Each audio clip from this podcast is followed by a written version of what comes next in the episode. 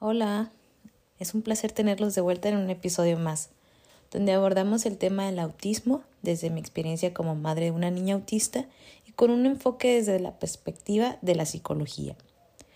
Hoy en día el tema se empieza a explorar muchísimo más a fondo y tiene nuevas perspectivas más humanas hacia el espectro. Y es precisamente por eso que quiero hablar de una característica particular dentro del espectro que es el pensamiento rígido. Ese va a ser el tema del día de hoy. Te recuerdo, antes de empezar, vamos a dar unos pequeños anuncios.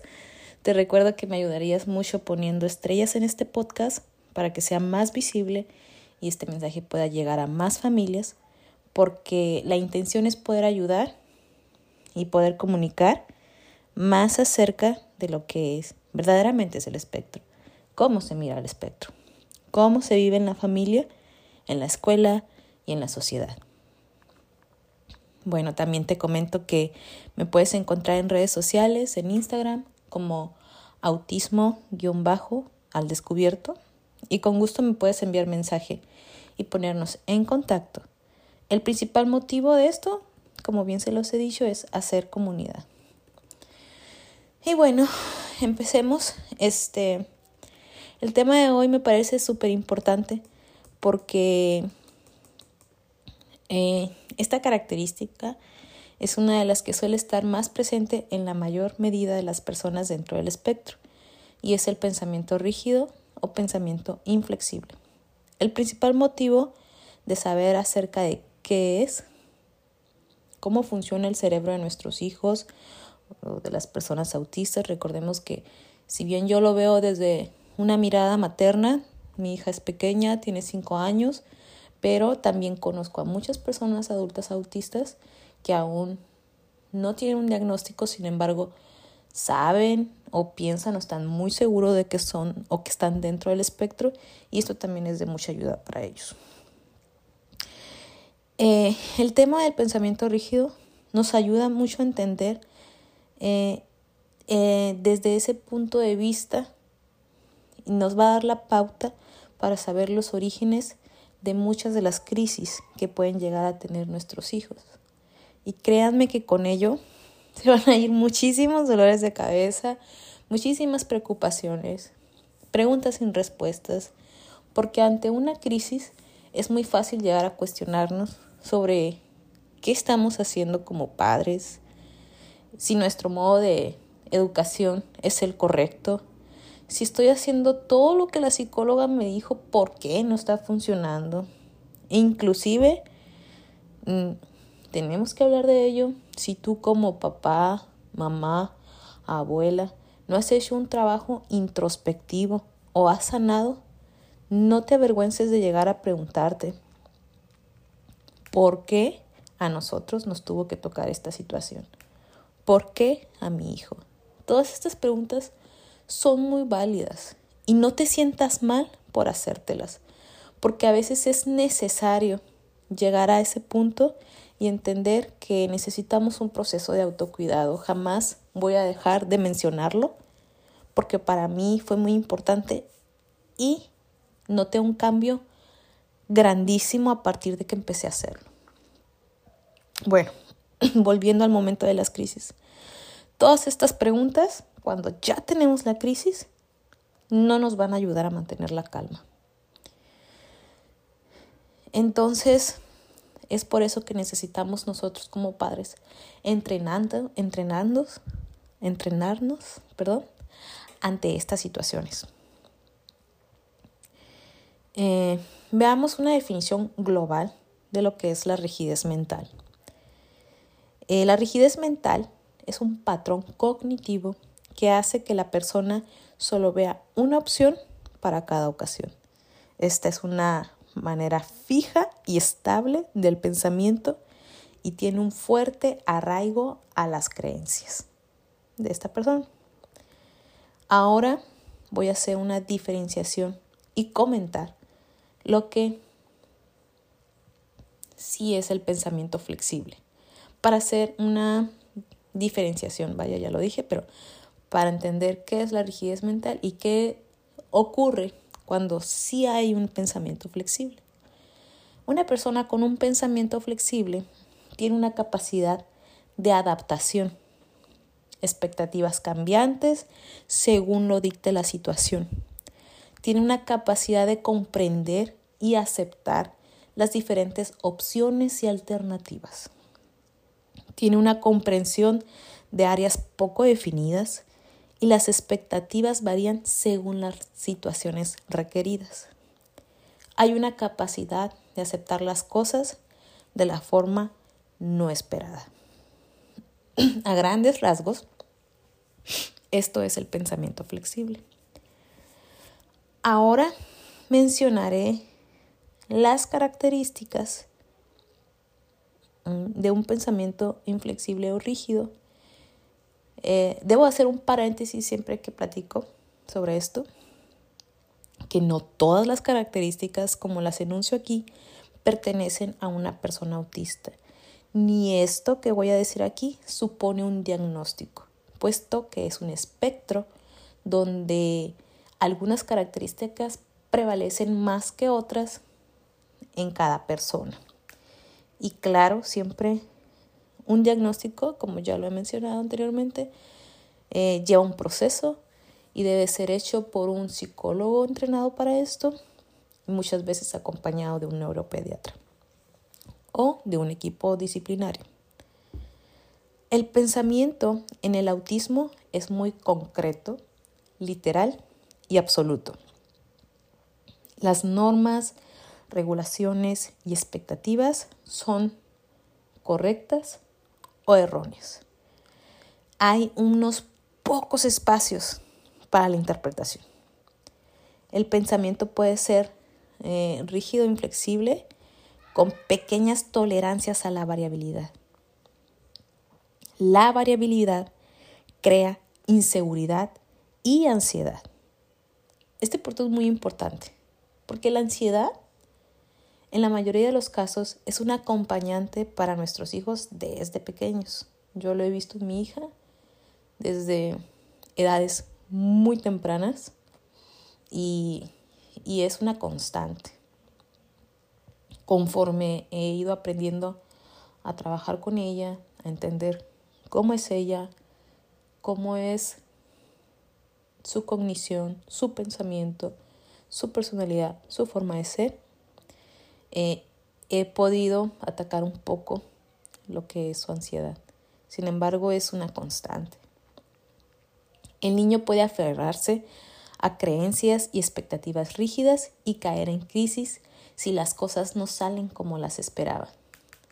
Estos eh, son lo que mucha gente puede llegar a confundir entre los berrinches, un niño mal portado, un niño que no hace caso, y todas esas etiquetas que le ponemos a estos niños y que por supuesto que ellos escuchan y por supuesto que para ellos comienza a ser algo real.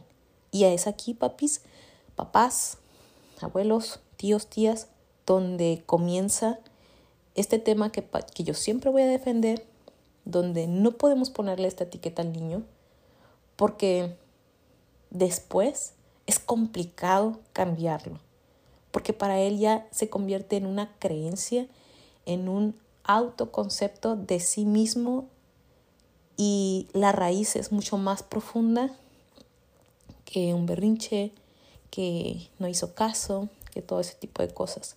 Porque estoy diciéndote que debido a la, a la cognición que ellos tienen, a su cerebro que es diferente, cuando las cosas no suceden como se esperaban, vienen las crisis.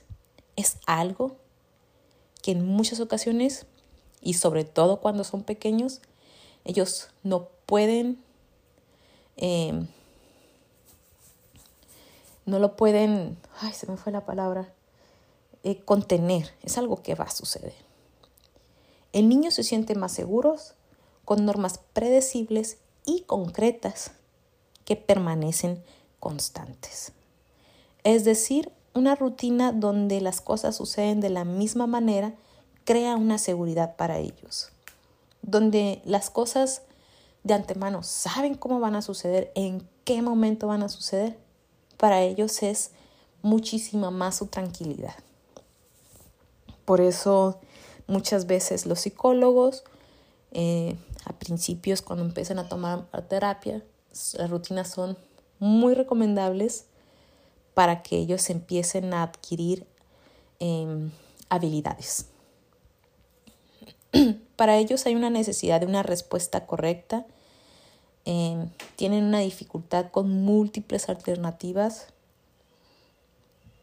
tienen dificultad con las palabras de es suficiente o basta y tienen una dificultad para cambiar de mentalidad. ¿Sí? Quiero hacer una acotación directa desde mi experiencia. Como en los episodios anteriores, me gusta eh, contarles lo vivido y lo que he aprendido sobre eso. Em, desde mi punto de vista, siempre les he comentado que yo encuentro muchísimas más ventajas en algunas situaciones. Por ejemplo, para mí este pensamiento, este proceso cognitivo que mi hija tiene, me ayudó a crear situaciones a través de la rutina, establecer nuevas actividades a través de la rutina, eh, enseñar actividades que puede hacer en casa para ayudar a través de esta misma rutina. Solo es importante entender que debemos ir introduciendo pequeñas variantes y siempre con anticipación de lo que va a suceder. Podemos ayudarnos de elementos visuales porque siempre será muchísimo más fácil para ellos de esta manera. Y ve anticipando las cosas que pueden suceder. Este ejercicio de anticipar puede llegar a ser cansado en algunas ocasiones y, ojo, muy, pero muy juzgado. Porque para muchas personas no entienden por qué tengo que estar manipulando el ambiente y para muchas personas es más fácil decir, déjalo que se equivoque, déjalo que le pase esto, déjalo para que aprenda. Pero eso, eso puede ser para una persona neurotípica. Para una persona neurodivergente, esto le va a crear muchísima ansiedad, me va a caer en una crisis y lo que yo pretendía enseñarle no va a suceder porque ahora voy a tener que atender su crisis.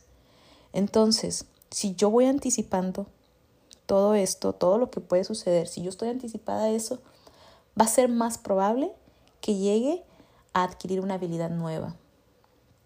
Después yo podré ir introduciendo pequeñas variantes que, le ayuden a ser un poco más flexible. Eh, cuando esto lo convertimos en una rutina, cuando esto ya está introducido, eh, poco a poco el niño empezará a entender que existen cambios y, y los irá tomando de una mejor forma, pero siempre deben ser poco a poco y anticipados. De esta manera, el niño empezará a tener herramientas para por sí solo hacer frente a los cambios.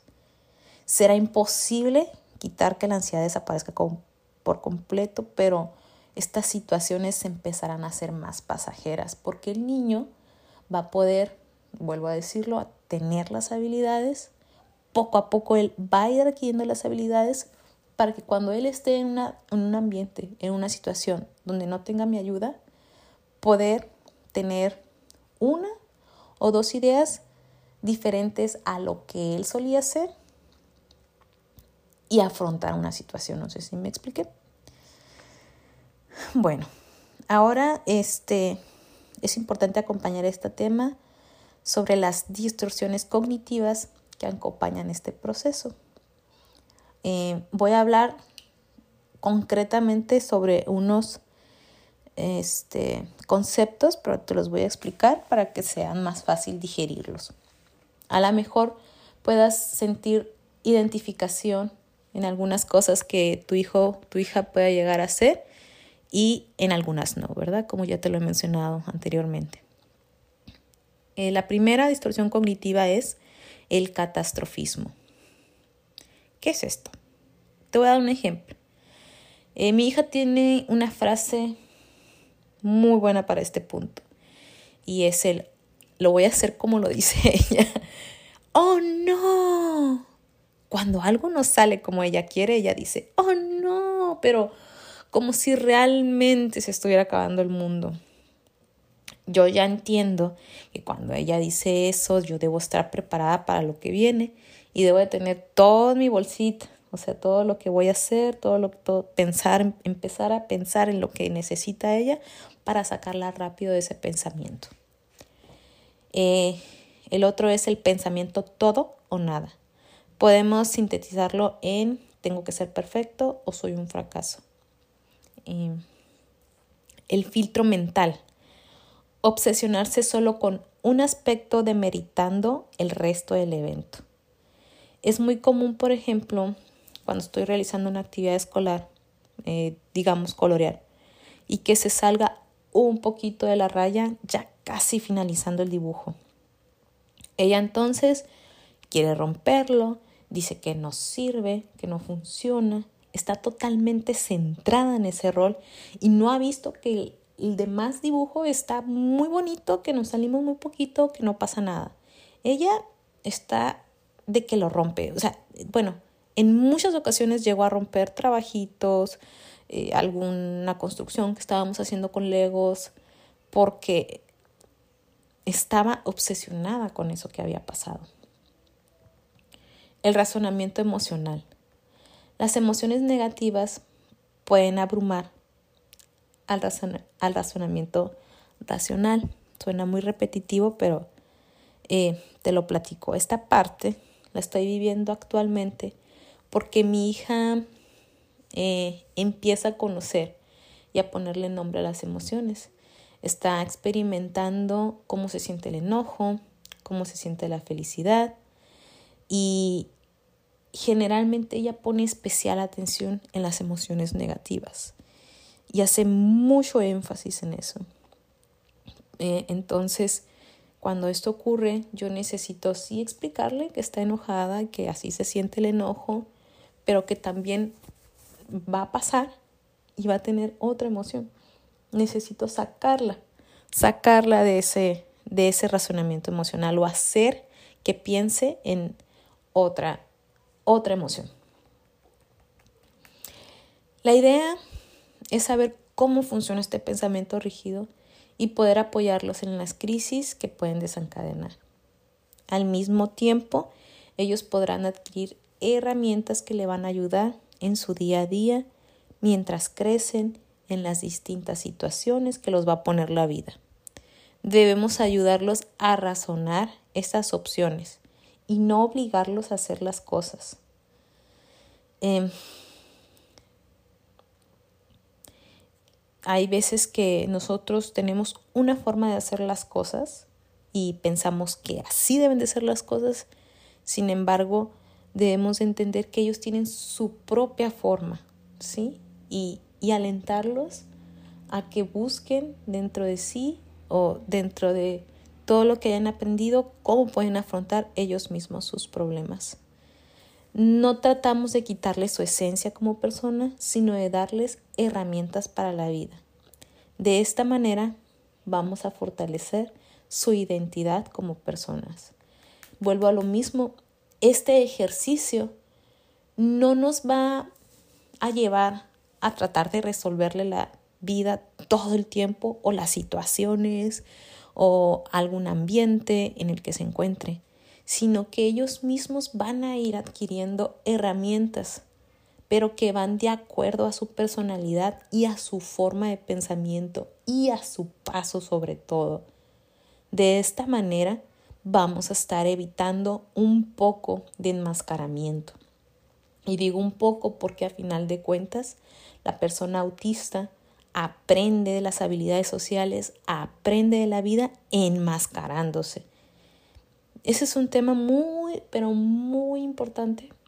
Voy a hacer un episodio acerca de esto, pero me gustaría mm, invitar a alguien, ya les voy a decir, a una persona adulta que nos va a poder hablar un poco más de su experiencia, qué es el enmascaramiento.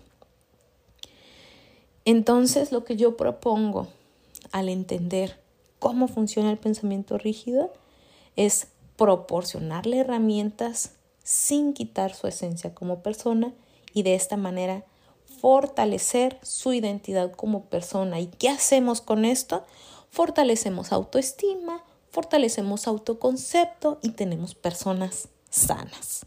¿Sí? Tengo un documento que puedo compartirles donde enumero pasos para poder ir introduciendo cambios en las rutinas que puede ser de mucha utilidad. Envíame un mensaje para compartirte esta información. Me puedes encontrar en Instagram como autismo-al descubierto. También te dejo en la descripción mi correo. Y te recuerdo que por favor em, me pongas unas estrellitas en este podcast para que muchas más familias, muchas más mamás, maestras y todas las personas que estén involucradas en el espectro autista tengan esta información tan valiosa, que sobre todo es desde una perspectiva muy humana y, y sobre todo para hacer comunidad entre nosotros. Me dio mucho gusto compartir mi experiencia contigo. Te recuerdo que si tú quieres compartir tu, tu, experiencia desde tu punto de vista, me contactes. Mi nombre es Kimberly Cuevas y nos vemos en el próximo episodio.